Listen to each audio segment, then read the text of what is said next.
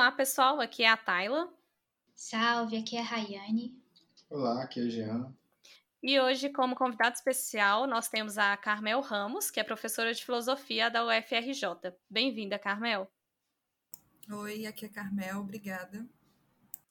E esse é o episódio 70 do Logopatia na Sétima Arte.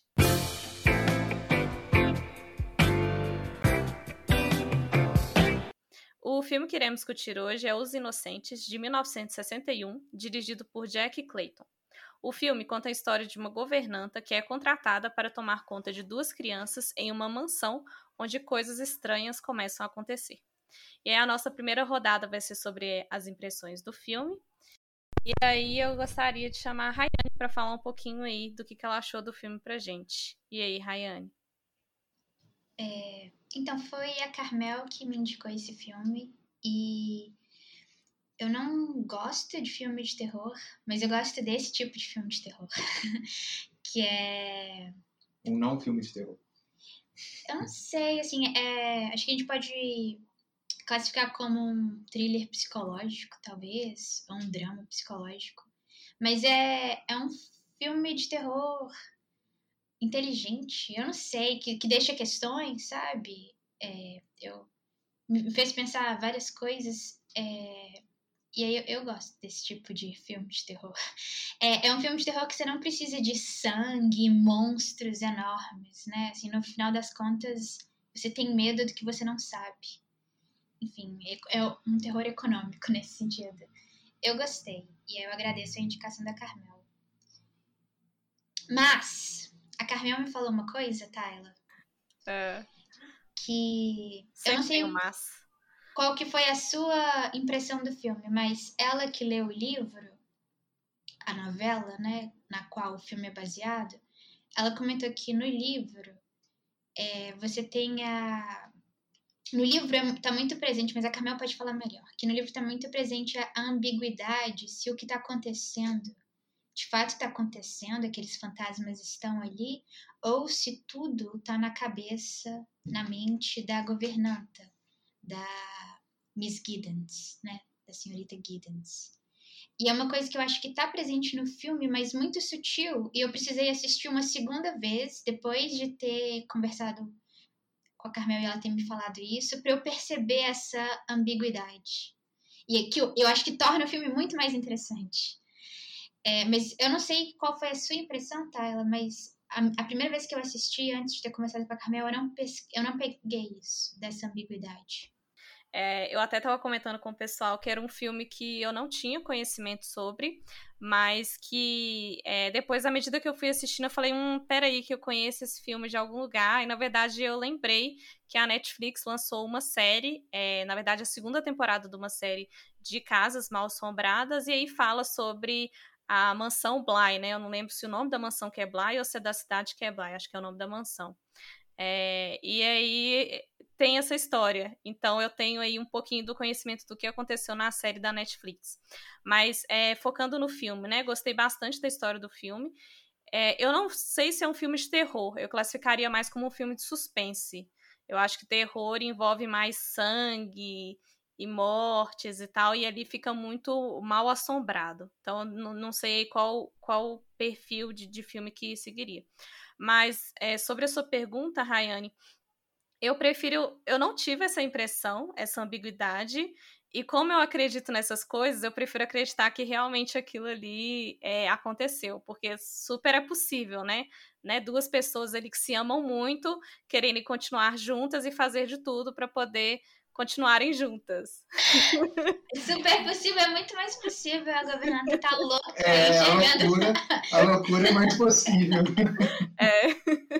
Ai, ai, eu não sei. Então, eu vou abrir para Carmel poder falar um pouquinho do filme, porque que ela indicou esse filme aí pra gente poder debater e as suas impressões também sobre o filme.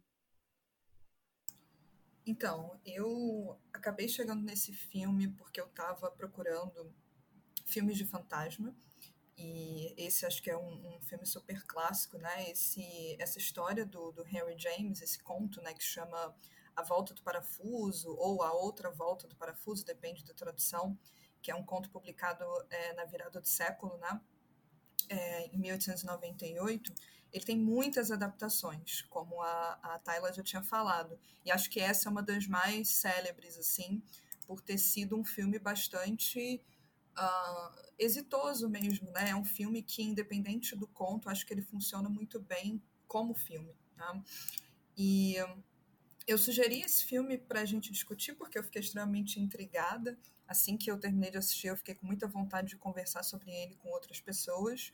E fui logo levada a ler o conto também, que eu não tinha lido. Eu já tinha ouvido falar bastante da história, mas eu até tinha o livro aqui em casa e aí eu fui imediatamente ler. Né? Então acho que essa comparação filme-livro a gente pode ir fazendo também ao longo aqui da, da nossa conversa. Eu adoro esse filme, eu acho esse um filme é, de verdade muito bonito. Uh, muito bem filmado. Eu acho que ele tem atuações excelentes. Assim, a Deborah Kerr, inclusive, ela consegue dar toda a ambiguidade para a personagem. A forma como ela é, é, no início do filme, né? Ela, naquela primeira conversa com o tio das crianças, bastante inocente e a forma como ela vai se transformando, né? Mais para o fim do filme, ela parece bastante obsessiva. É, é, com a questão dos fantasmas e, e, o tempo todo tentando proteger as crianças, né? Eu acho que esse filme, eu gosto muito da música, acho uma música linda também, a música que a, a, a Flora canta, né? Que eu acho que dá um tom muito mais assustador para para tudo que está acontecendo. E acho que ele é filmado de uma maneira muito sutil, é, muito alusiva, às vezes parece que é um sonho.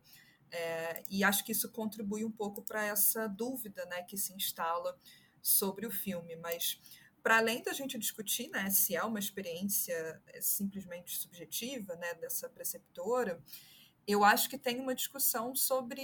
Uh, a corrupção, né, a corrupção daquelas crianças, porque afinal tem toda a relação que se constrói da preceptora com eles, mas são crianças que já, crianças que já tinham passado por experiências muito traumáticas, né, de, de morte, enfim, são crianças abandonadas, são crianças órfãos, órfãs, né, e abandonadas pelo tio que diz que não faz a menor questão de, é, de cuidar delas, então acho que tem tem muitos elementos assim para além da, da questão do, dos fantasmas efetivamente né? Uma questão sobre desencantamento mesmo com, com o mundo inclusive acho que da parte da própria da própria preceptora sabe? Que eu não sei se eu estou falando muito tá gente? Mas ela ela em alguns momentos ela deixa escapar um pouco da história pregressa dela né? E ao que parece ela era filha de uma família muito grande, né? Ela tinha aparentemente um pai um pouco é, controlador, e esse é o primeiro emprego dela. Ela diz isso lá pro, pro, pro tio, né? Ah, você tem certeza que você vai confiar esse trabalho para mim? É o meu primeiro emprego. Então a gente imagina que ela tá nesse contexto de sair de casa, sair daquele contexto de estar tá com a família para de repente se isolar com, com pessoas que ela vai conhecer lá, enfim, é um momento de mudança para ela também, né? Então acho que tem, só para levantar aqui alguns pontos e dizer por que, que eu gosto muito desse filme também, toda, toda a questão psicológica que esse filme traz eu acho bem interessante. E aí, Jean, e você? Bom, é, eu também não conhecia o filme, eu... É, a, Raya, a Carmela indicou para a Rayane, a Rayane indicou, é, eu, é, na verdade, quando eu, eu, eu, fui assistir esse filme e por, é, na metade do filme ele deu problema, assim, na, aí eu, eu parei de assistir o filme na metade. E eu acabei, daí eu fui, e por acaso eu encontrei o livro no sebo, comprei o livro, comecei a ler o livro e não deu tempo de eu terminar de ler o livro até o podcast, mas eu terminei de assistir o filme. Eu recomecei e assisti. E ao contrário da Rayane, eu gosto muito de filmes de terror, de suspense, de essa questão psicológica.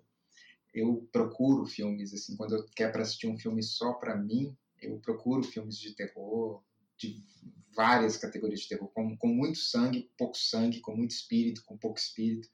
Eu gosto muito. É, e zumbis, esse filme, né, já? Zumbis. É, no, nossa, assim, quando, quando é para passar uma madrugada sozinho, é com filme de terror.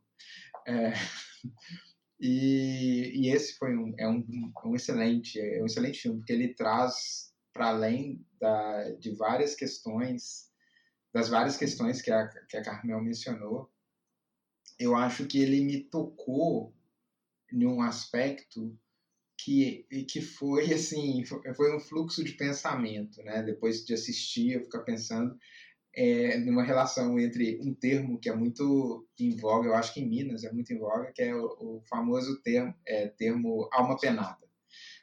Eu acho que é uma questão brasileira, em Minas tem muito isso, né? De eu que tive, eu tenho família no interior de Minas e a gente sempre vai para ou ia assim mais na minha infância, eu ia bastante frequentava muito fazenda e, e era uma fazenda que não tinha luz elétrica. Então, assim, a gente não tinha televisão lá na ocasião, era férias e tal, então não tinha televisão, não tinha rádio, não tinha. Então, o que tinha era sentar na varanda e contar histórias. E a gente geralmente apelava para histórias de terror. E, e é, eu acho que é por isso que eu gosto de filmes de terror. E é, eram morcegos na, na, na, na, telha, então, enfim, era bem legal assim, essa coisa. É, é, e aí ele me levantou para essa questão da alma penada e para uma questão filosófica que é, que é a ideia do mal. Não, eu só queria comentar bem rapidinho mesmo. É uma coisa que o Jean falou. Ele disse que, bom, não tinha luz elétrica, não tinha televisão, as pessoas se reuniam para se contar histórias. E eu acho que é exatamente a situação do conto, né? A situação inicial do, do conto do Henry James é um pouco essa. Tem uma. Só para reconstruir aqui e já fazer um comentário também. O conto ele tem um começo diferente do livro, do, do filme, né? Porque você tem essas pessoas que estão numa cerimônia, numa festa, e elas estão contando histórias assustadoras, histórias de fantasma. Alguém conta uma história sobre uma criança que viu um fantasma. E aí esse personagem, o Douglas, diz: Eu conheço uma história ainda mais assustadora. Isso justifica o título do, do conto, né? The Turn of the Screw, que é uma expressão que quer dizer uh, uma situação ruim é, e adiciona-se um elemento que torna uma situação que já é ruim ainda pior, que seria, no caso, então, duas crianças vendo fantasmas, né? E isso dispara uma certa comoção na, na, na situação ali da, da, confraternização. Tem um adiamento, né? O, o, o conto ele demora para efetivamente começar a narrativa da, da preceptora.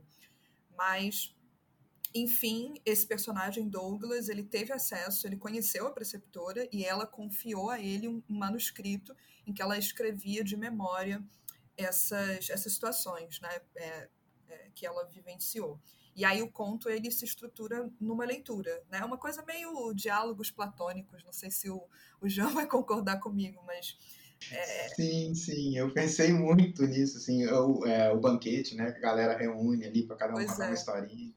Pois é, exatamente. E aí, é, isso eu acho muito interessante, porque o conto ele é todo, então, a narrativa dessa, dessa preceptora. A gente não sabe o nome dela, nunca é dito.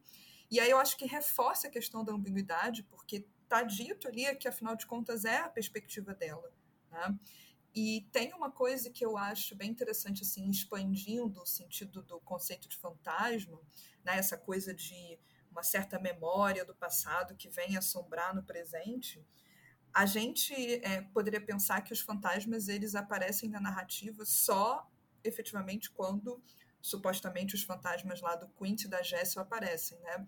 Mas o tempo todo nessa coisa de recuperar o passado a gente é colocado numa, numa narrativa sobre fantasmas, sabe? Que você tem um personagem recuperando uma outra história e a preceptora ela mesma escrevendo, olhando para as suas narrativas do passado. Então, o conto mesmo, ele deixa a gente muito assim preso, sabe, nessa situação de espectros mesmo. E acho que ele é muito mais ambíguo do que o filme. Eu acho que o filme é ambíguo, mas eu acho que o conto ele é ainda mais assim. Eu acho que a, a cena do filme que marca mais essa ambiguidade é quando a senhorita Giddens, né, que é a preceptora, man, é, tá falando com a Mr. Gross. Isso. Fala com a. Tá mandando a senhora Gross e a Flora para Londres, né? Conversar com o tio. E aí a senhora Gross pergunta: e o que eu devo falar pro tio? E aí a preceptora fala com, assim, muita firmeza: a verdade.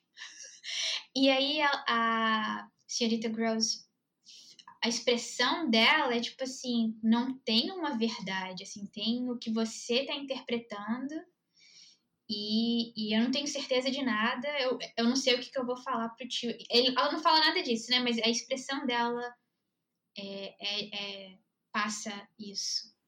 Mas a criancinha surta, a Flora surta. Então alguma coisa está acontecendo naquela casa.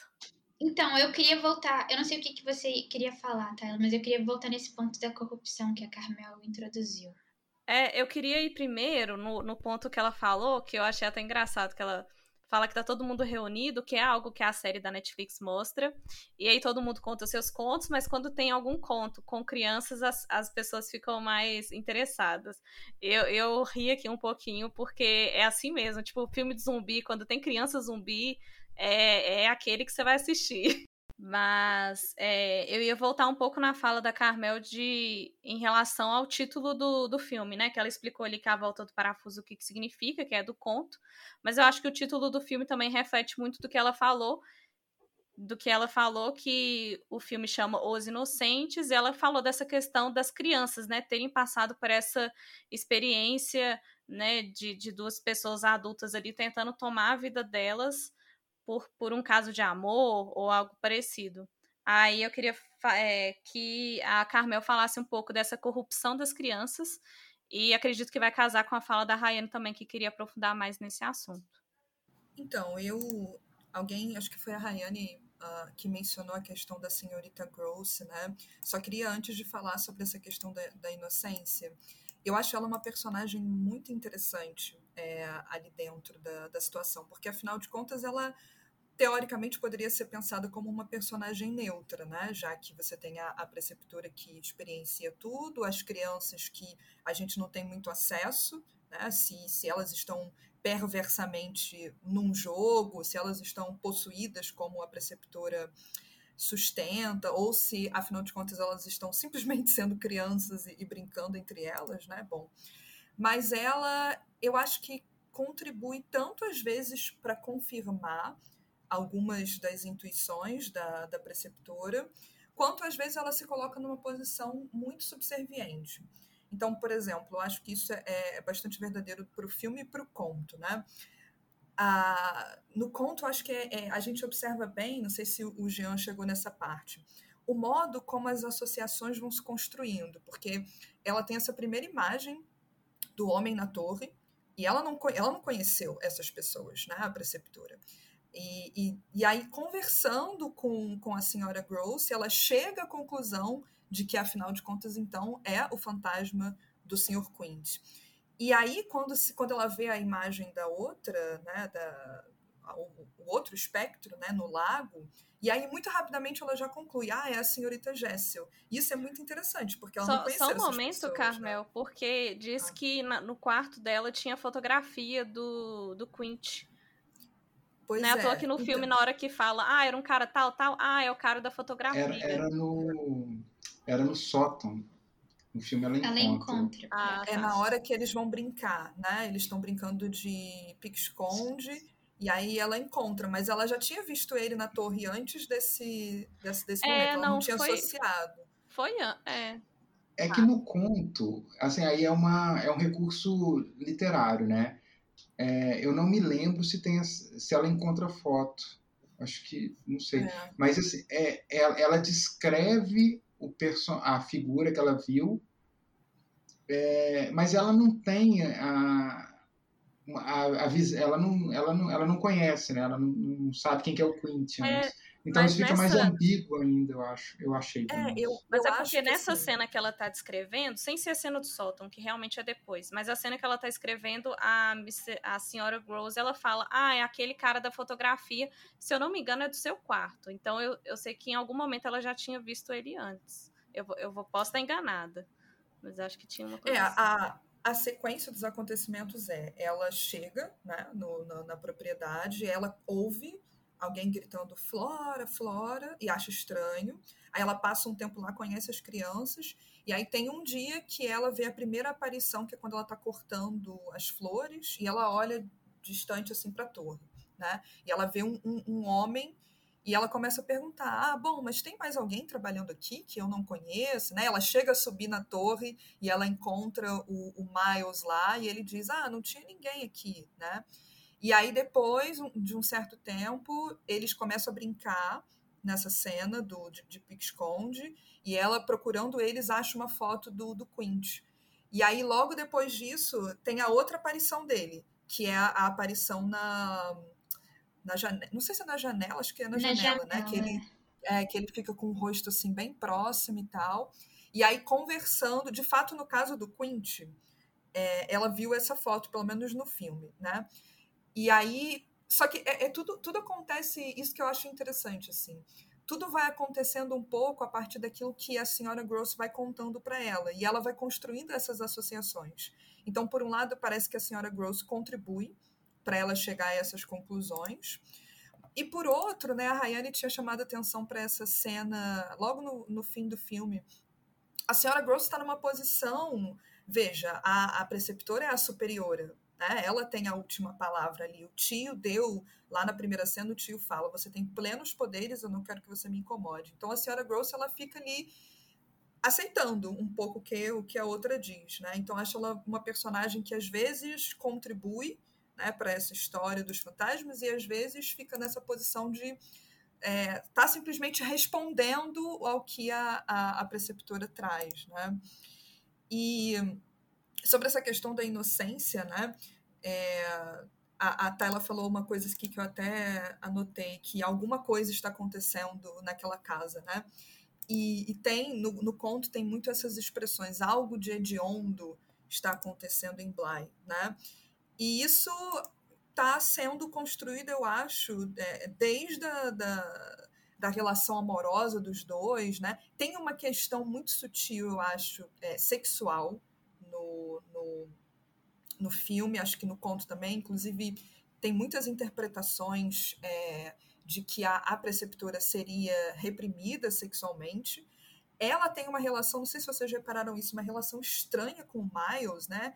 Ele às vezes parece que flerta com ela, ele diz: "Ah, você é muito bonita". E ele tem um comportamento muito bizarro, porque acho que ele é meio que mais maduro do que a Flora, né? Talvez menos inocente do que ela. É porque Afinal, é o ele foi falando, né? É, é por isso que ele, ele age daquele jeito.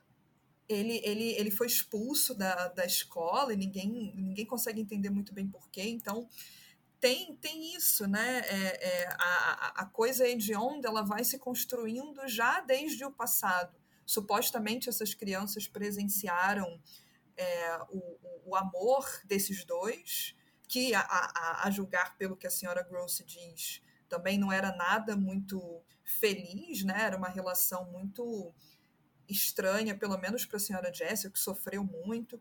Presenciaram a morte dele, uh, o Miles encontra o, o, o, cadáver do Quint, né? E uh, uh, o suicídio da, da senhora Jessel, que se suicidou, parece que no lago né, do, do da casa. Então, quer dizer, é, é, já antes de. Algo de onde já estava acontecendo muito antes ali.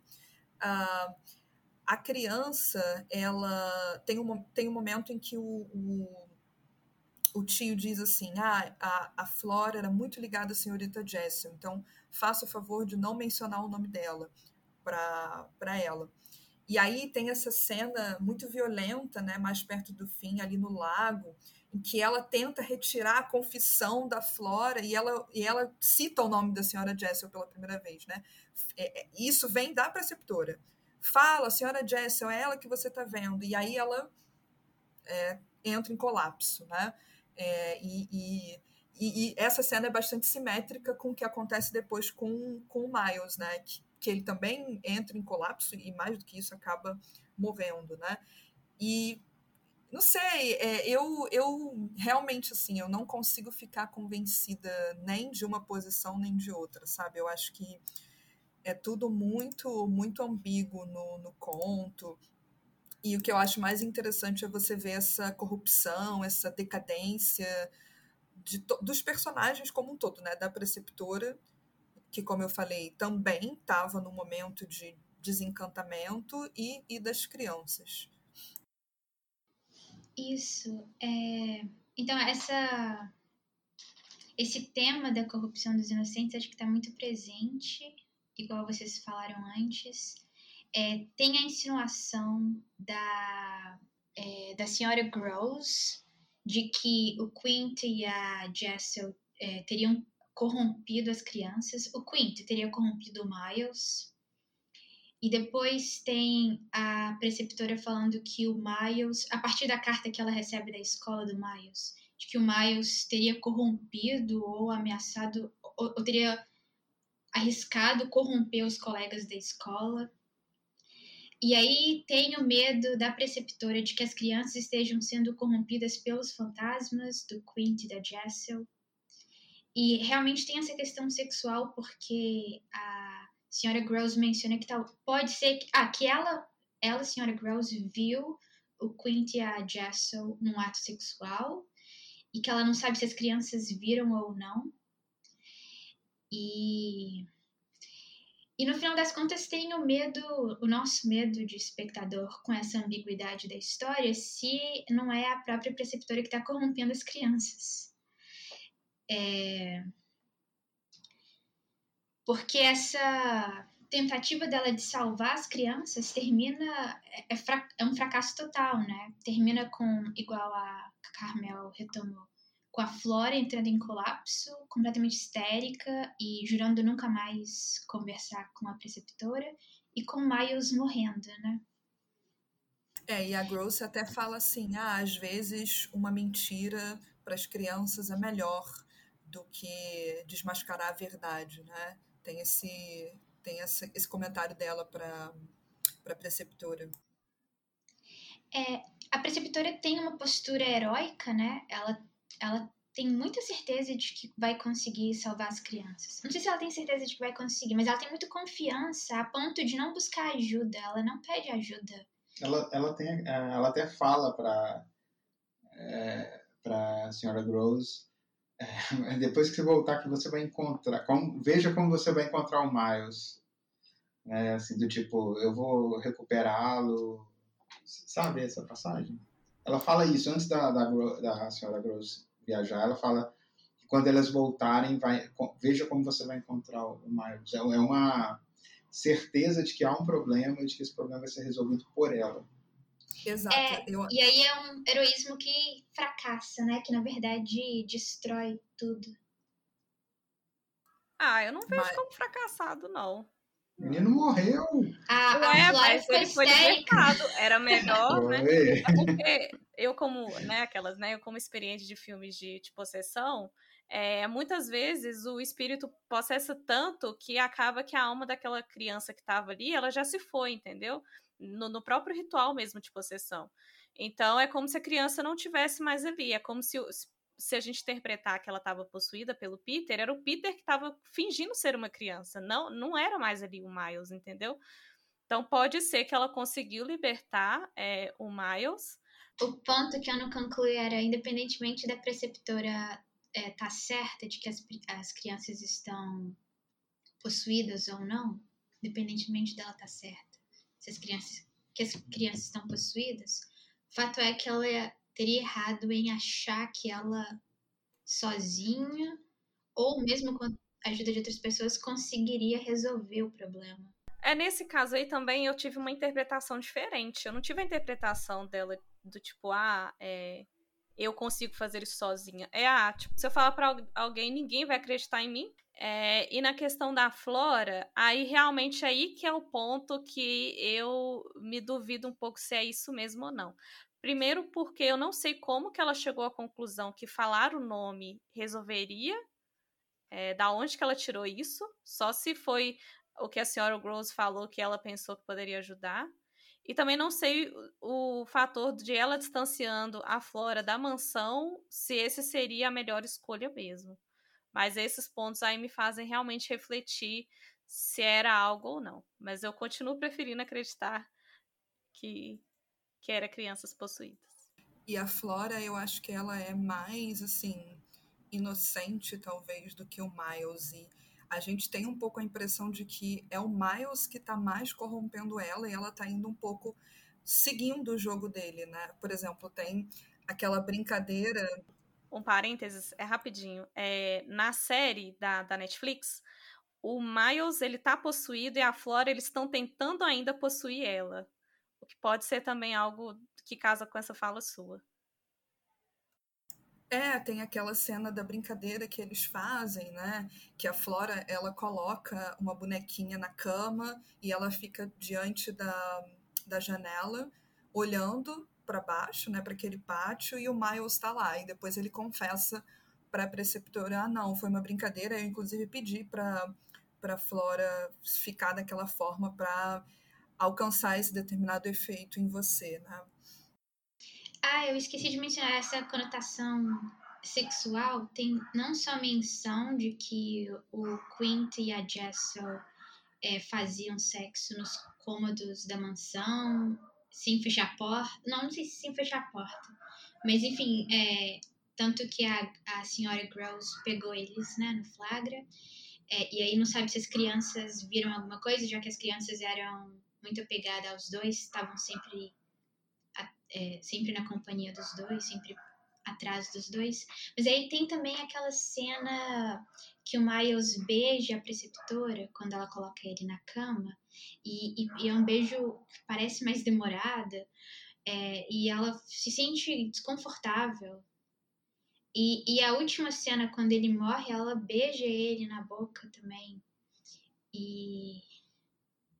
É, e, e, e, assim, ela quer saber o, que, que, o que, que ele falou para os colegas da escola, o que aconteceu na escola, ou o, o, o que, que ele viu, o que, que ele sabe, mas é sempre é, perguntado de, é, de maneira indireta, assim, porque ela não fala, ela, ela não nomeia o que é essa, o que, que é, seria essa corrupção, sabe? Se seria esse esse conhecimento do que, que é o sexo, ou se teria algum tipo de experiência sexual, o que, que é o, o, é o em que consiste essa corrupção? Ela não nomeia, mas ela quer que as crianças nomeiem ou que a senhora Gross nomeie, mas ela mesma tem alguma espécie de pudor em nomear.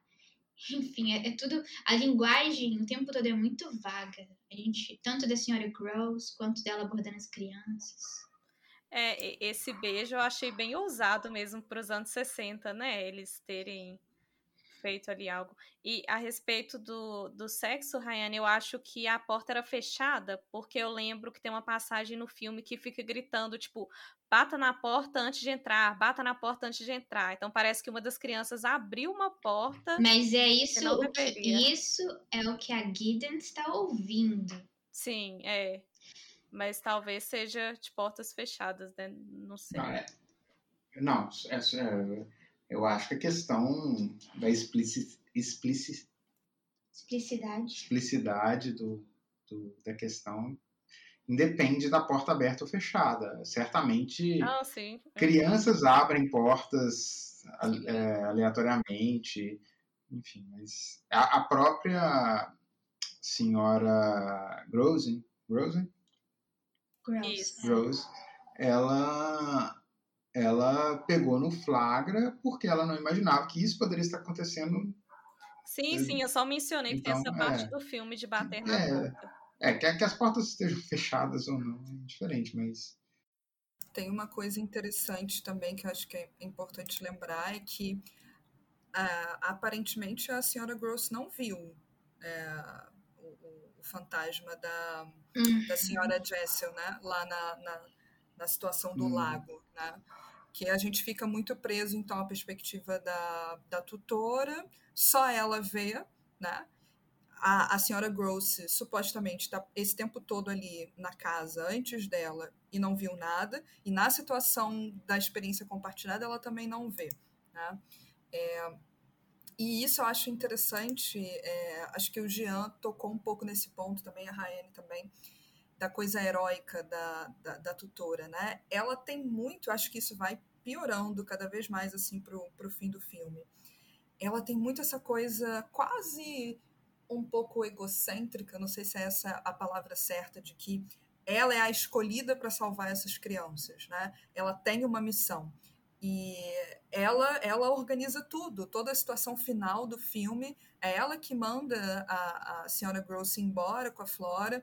Ela que diz: Não, hoje à noite eu vou resolver isso e eu vou é, acabar com toda essa situação. Então, ela tem uma coisa de, uh, de posse muito forte ali também da parte dela, né? Para voltar à coisa da, da possessão também. E ela que, assim, a gente não tem notícia de que já tinha visto fantasma antes, é, tá muito segura de como é que ela vai resolver o problema. Assim, talvez tenha sido um erro dela, se de fato haviam fantasmas e crianças possuídas, de que ela resolveria tudo sozinha. Ela cogita, né, pedir ajuda pro vicário, mas depois ela decide por conta própria resolver tudo, manda todo mundo embora da mansão, fica sozinha com a criança e a criança morre. Aí eu acho que a gente pode se perguntar se ela é a heroína ou a vilã da história. É, ainda defendendo ela, né? Eu não acho que ela teve essa prepotência de achar que poderia resolver tudo, não. Eu acho que, nesse caso, você chegar para as pessoas e falar, ó, oh, tenho duas crianças possuídas, é muito difícil das pessoas acreditarem em você. Então, acho que pelo bem ali do que estava acontecendo, ela preferiu tirar as pessoas que poderiam ser prejudicadas com isso e tentar resolver de, de alguma maneira.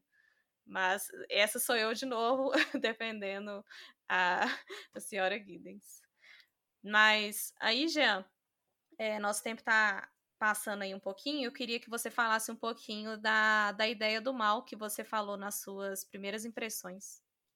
É um, é um pouco a mim é, é uma questão até um pouco fora do, do da história, de certa forma, porque mas ela passa ali por aquela por uma questão que é o fato da gente ter medo de fantasma, né? Ou é, fantasmas serem um, um problema é, recorrente em filmes de terror e daí nos causam medos e tal. É, porque é, e aí eu fico pensando assim, por que eu, eu fiquei pensando é, ah, a gente tem que lembrar um aspecto que a que a senhorita Gideon ela é filha de uma de um religioso, né? Ela menciona isso. E isso significa que ela está sempre muito próxima dessa relação é, do bem e do mal dentro da questão da religião. E, e aí, para a questão da religião, tudo aquilo que, para a religião cristã especificamente, né, tudo aquilo que não foi para o reino dos céus é, está na terra por alguma razão, e principalmente por causa da razão de que cometeu atos maus, e, e enfim, e, ou que não se evolu evoluiu, né? Tem certas religiões que falam que a, questão da alma é uma questão de evolução e não, se, não evoluir te prende a, a existência terrena e tal. E aí me, me gera uma questão sobre o mal e a origem do mal. E, e, e sobretudo, há uma pergunta, que, e ela é uma pergunta bastante. É uma pergunta filosófica, de certa forma, ou em, em sua essência, que é, é possível existir uma, uma fonte do mal? É, é, o mal tem uma fonte? Por exemplo, na concepção platônica, o mal não, não existe um, um, a fonte do mal, não existe uma causa para o mal. O mal é origem da ignorância. Você ignora, você age mal. Quando você não conhece o bem, você age mal.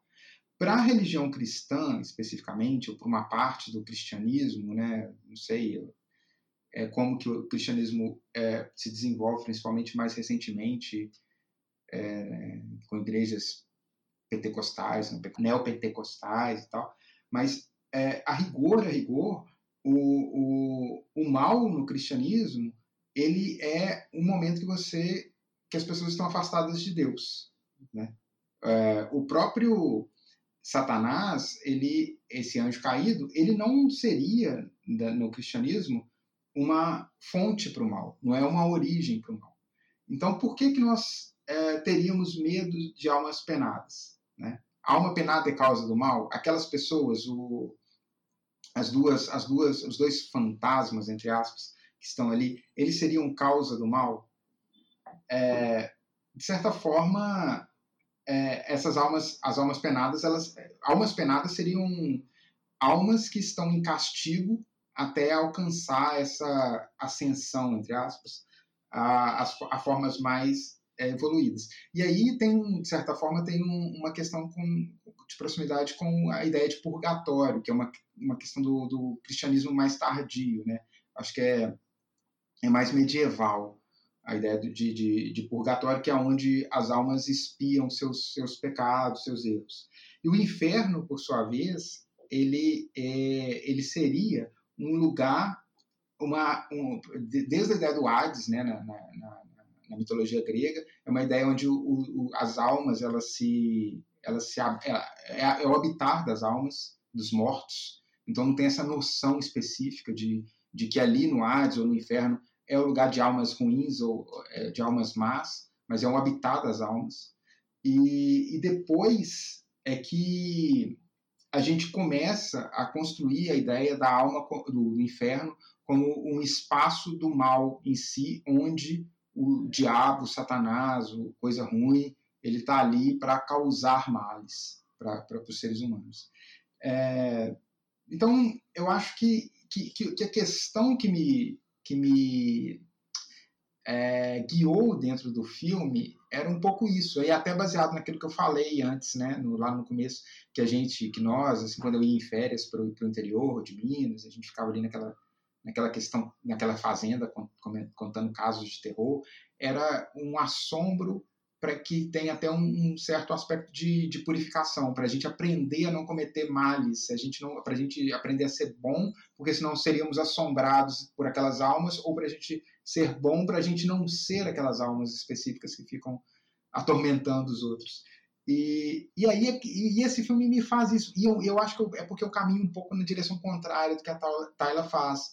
Que a Tyler eu acho que está bem motivada a, a, entender que ali havia uma possessão, que ali havia uma questão de, de exorcismo, de almas é, tumultuando o ambiente e tal. E eu acho que eu, eu gosto da leitura, embora eu goste bastante de filmes de terror com sangue, com demônios, exorcistas e coisa e tal. Ali eu, eu gosto da ideia de interpretar ali simplesmente um, uma psicose, uma loucura, um momento de de, falta de, falta de, de emocio, descontrole emocional da, da, da senhora, senhora Guida, e muito baseado na questão religiosa dela, do, da proximidade dela, da, da, dessa proximidade que ela tem com o pai, que é pastor e tal. E, e aí surge essa questão: existe um arqué pro, pro um princípio, existe um princípio, existe uma Haiti, uma causa para o mal? É, esse é o ponto para mim, ali, naquele caso desse filme, ele deixa claro que, que a minha leitura é de que o filme que, que, não existem almas penadas e que mesmo que existam almas penadas, por que, que a gente parte do pressuposto que elas são sempre más? A gente tem o Gasparzinho, fantasma camarada, para provar que almas não são más, é. espíritos não são más, maus. Então, eu só queria, só para fechar mesmo, é, porque o que eu acho mais interessante é não resolver né, a ambiguidade da, da história, deixar a dúvida instalada. E aí, só para trazer alguns elementos mais é, do conto, para confirmar um pouco a, a interpretação da Tyler, é, tem essa, essa edição aqui da, que foi traduzida né, é, para o português do conto, que é bem legal, foi traduzida pelo Paulo Henriques Brito, que é um grande tradutor, poeta brasileiro, é a edição da Penguin, né? E ela tem um, pós-fácil bem, bem interessante. Não é do Paulo Henrique Espírito, é de um outro pesquisador que não é brasileiro, né? E ele comenta é, especificamente sobre o Henry James e o conto em si. E aí tem alguns elementos interessantes. Um é o fato de que o Henry James escreveu várias, é, vários contos sobre fantasma, nos quais não há tanto essa questão da, da, da dúvida, né, da ambiguidade, o elemento psicológico que, ao que parece, quando ele foi organizar uma coletânea dos seus escritos, ele colocou esse conto junto das outras narrativas de fantasma, né, como que endossando que, afinal de contas, é um texto sobre efetivamente sobre fantasmas e não sobre questões psicológicas. E parece que tem essa entrada num, num diário pessoal dele em que ele relata a inspiração para escrever essa história. É, e aí eu peço licença para vocês para ler, é bem rapidinho é, o que, que ele diz, né? De, de como é que ele gostaria é, dessa história que ele ouviu e que ele gostaria de transformar num texto futuro. E aí ele relata o, o, a, a narrativa. Aí ele diz assim. Os criados, maus e depravados, corrompem e pervertem as crianças.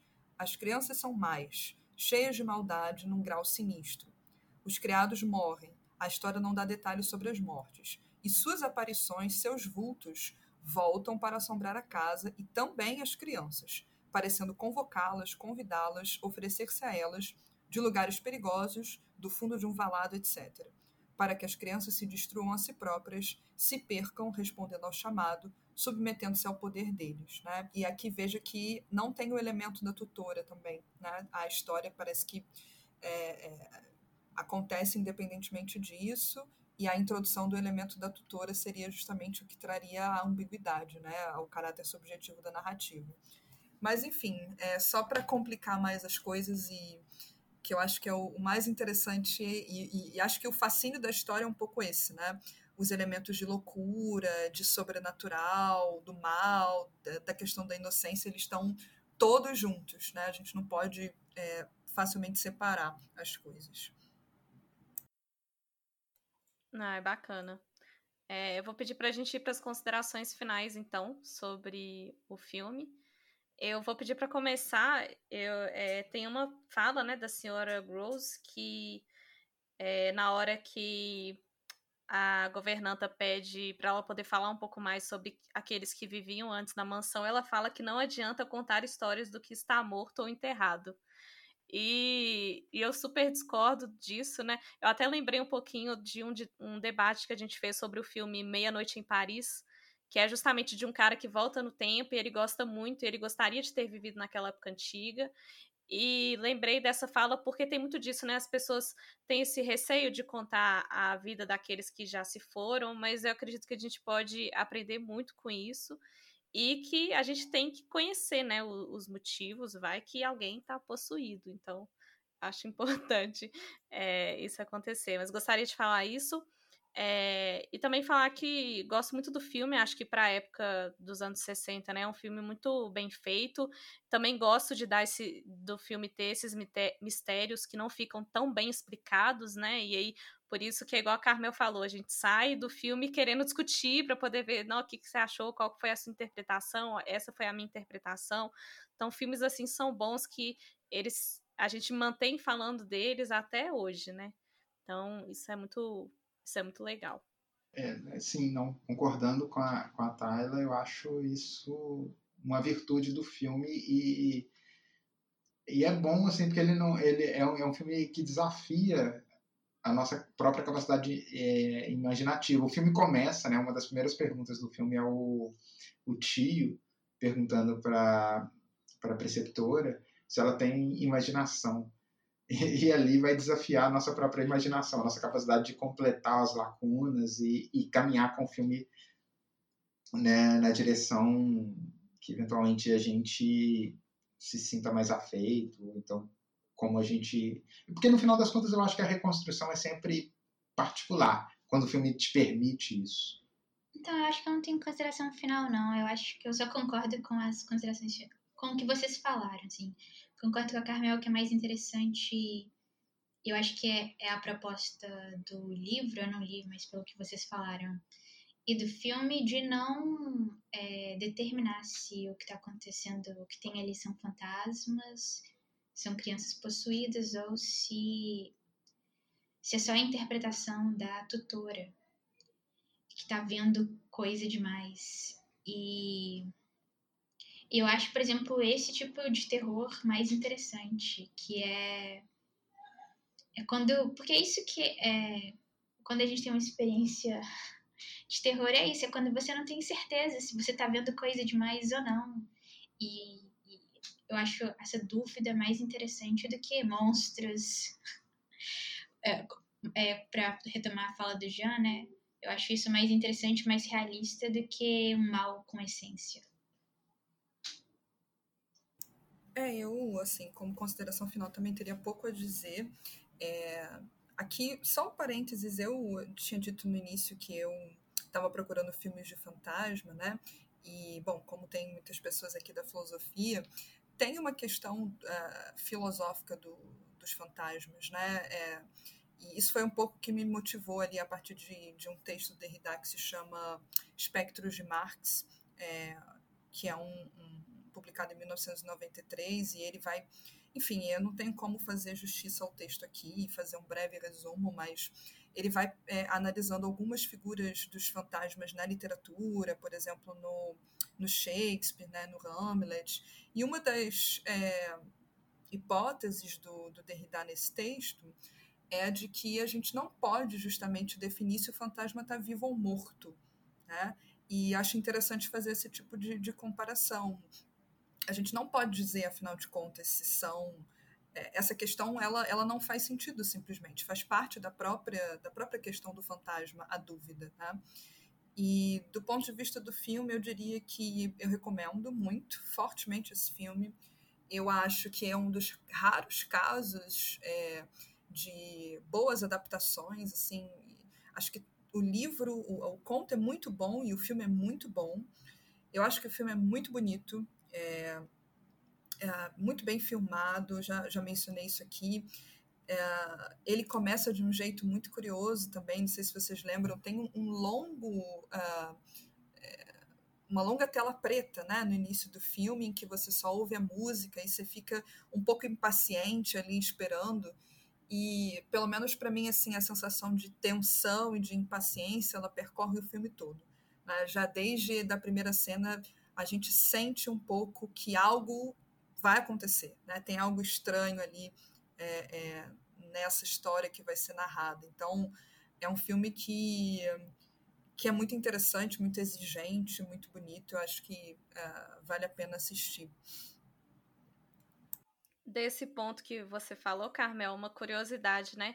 Na nas primeiras versões do filme, a música e a tela preta vinham primeiro e depois aparecia o símbolo da, da acho que era da Fox, que é a a produtora do filme. E aí eles tiveram que mudar essa ordem porque as pessoas pensavam que estava dando um erro no filme, porque a tela estava preta e tinha uma música e tipo, gente, o que está acontecendo, né?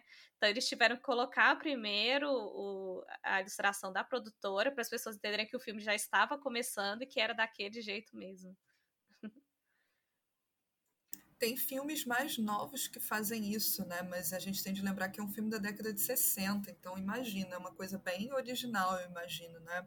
Uhum. Esse, esse começo do filme. E, e, e, depois ela rezando, assim, que é uma coisa que é, é, é, não faz parte da, da narrativa, né? Do, do, encadeamento dos fatos. É simplesmente ela rezando e a gente já tem uhum. uma certa é, noção dessa personagem, e aí sim a, a, as coisas acontecem em ordem cronológica, né?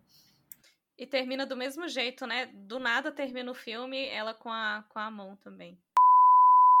Então é isso, pessoal. Em vez de fazer o nosso quiz, a gente queria deixar uma mensagem de ano novo. Então, vou desejar um ótimo 2022 pra gente, principalmente com muita saúde. É, é, é bom, né, a gente ter esse próximo ano aí com muita saúde, muitas felicidades e muitas conquistas pessoais. E muitos filmes, muitos filmes.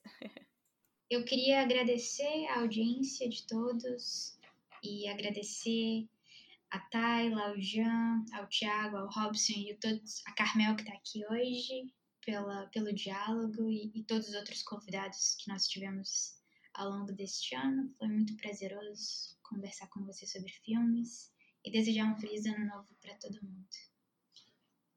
Bom, eu. É, a, a Tayla desejou felicidades, né? Que tenhamos um 22 feliz. Eu acho que a felicidade tende a ficar em suspenso, porque ela depende muito do que a gente faz. Né? É, a gente é feliz na medida daquilo que a gente faz. A gente, é, a gente acusa muito o externo as ações externas de felicidade, mas a gente conduz muito da nossa felicidade.